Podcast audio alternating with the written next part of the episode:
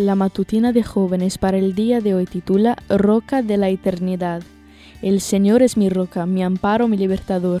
Es mi Dios, el peñasco en que me refugio. Es mi escudo, el poder que me salva, mi más alto escondite. Salmos 18, 2. William Gladstone fue un estadista y político británico de fines del siglo XIX. En su funeral se tocó este himno. Fue uno de los himnos favoritos del príncipe Alberto, y él pidió que fuera interpretado en su lecho de muerte. También fue el himno elegido y cantado por los pasajeros del SS London en los últimos momentos antes de hundirse en la bahía de Vizcaya en 1866. Este conocido himno, elegido por la realeza y por los ciudadanos más comunes, fue escrito por August Todd Plady en 1763. Un día, cuando estaba viajando por un desfiladero, quedó atrapado en una tormenta. Encontró refugio en una grieta en las rocas y allí escribió los primeros versos. Esa roca quedó marcada con una placa con el nombre Roca de la Eternidad. Este himno es una oración.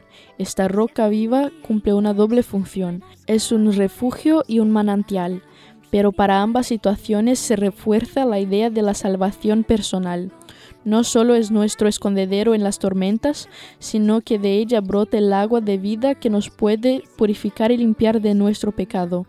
Qué hermosa imagen de algo tan duradero, firme y la vez fuente de algo tan abundante.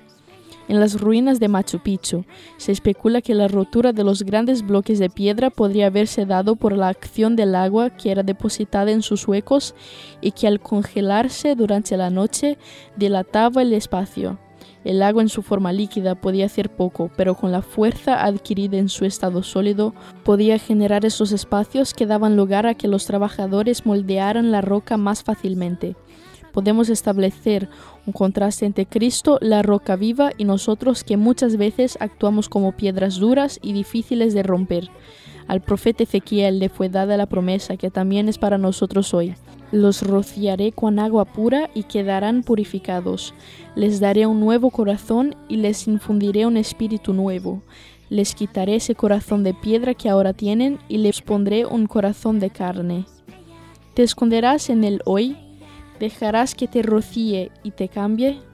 Esta fue la matutina de jóvenes para el día de hoy desde Bilbao.